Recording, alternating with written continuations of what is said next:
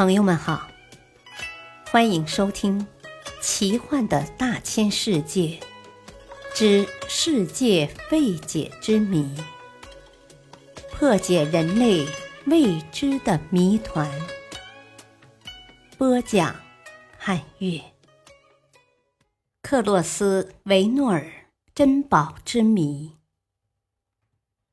两百多年来。渴望得到克洛斯梅努尔号沉船上巨额财宝的人，始终没有停止过他们的海上探宝活动，因为这个传奇式的海难事故中所提到的财宝之多，实在太吸引人了。请看下列清单：金刚石、红宝石、蓝宝石和翡翠十九箱，价值五十一点七万英镑。金锭价值四十二万英镑，金币七十一点七万英镑，白银一千四百五十锭。故事要追溯到一七八二年六月十五日，那天有一艘三桅大帆船“克洛斯维诺尔号”离开西兰港，鼓着满帆在印度洋上航行，船上有一百五十名乘客。还有上面所列的贵重物品。八月四日，当航行到非洲东南角沿海时，一阵强劲的风暴把船吹向海岸。帆船在风浪、潮水的共同作用下，迅猛地冲向悬崖峭壁，被撞得粉碎。一百三十四人仓皇跳入大海，挣扎着上了岸。不久。这艘千疮百孔的帆船便带着巨额的财宝和几个未能上岸的水手沉入海底。遇难地点距好望角约五百零七海里。好望角是非洲西南端著名的夹角，这里多暴风雨，海浪汹涌，是世界上最危险的航海地段。一部分登岸的水手情况也不妙。岸边是荒无人烟的热带森林，生存极其困难。为了战胜死神，他们分成三个小分队，在山林中挣扎，用野菜充饥，希望能向好望角靠近，以求生计。但是不幸的很，他们中的一些人或死于野兽之口。或死于野菜中毒。到达好望角时，只剩下六个幸存者了。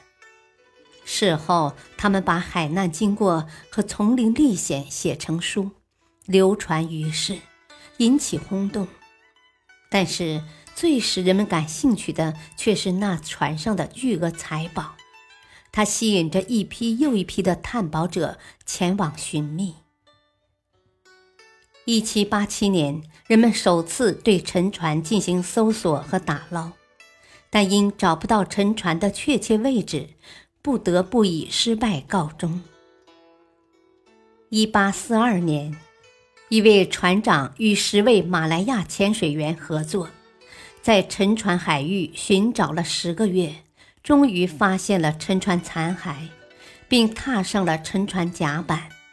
但未能掀起沉重的货舱盖。过了不久，沉船渐渐被泥沙掩埋了。到了1905年，一些水下探宝者组成克洛斯维诺尔号打捞公司，雇佣了一批打捞人员前去勘察，用钻机取样法找到了沉船，在钻取的泥芯中有250枚古钱币。并从船的上层甲板上取下了十三门大炮，但埋藏在深处的财宝，由于人不能长期潜入水下作业，因而无法寻到。一九二一年，又有人组织打捞公司，在四十米深处开凿了一条两百一十米长的隧道，终点正好在沉船底下九米深处。当向上开凿时，还未接触船体，比较松软的海底沉积层就塌陷了，海水涌进了隧道。曾有一名勇敢的潜水员进洞，摸到了木质船底，但潜水员因无法在水下久留而无法捞金，巨额开支没有得到补偿，结果打捞公司被迫破产。随着时间的流逝，隧道也坍塌堵塞，渐渐消失了痕迹，最后沉船位置也无人知晓了。几十年过去了。一些人寻找海底沉堡的梦并没有破灭。随着打捞水平的提高，一些人还想重整旗鼓。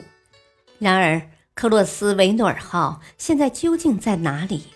它上面究竟有没有大量的财宝？这些财宝是否已有人偷偷的捞走了？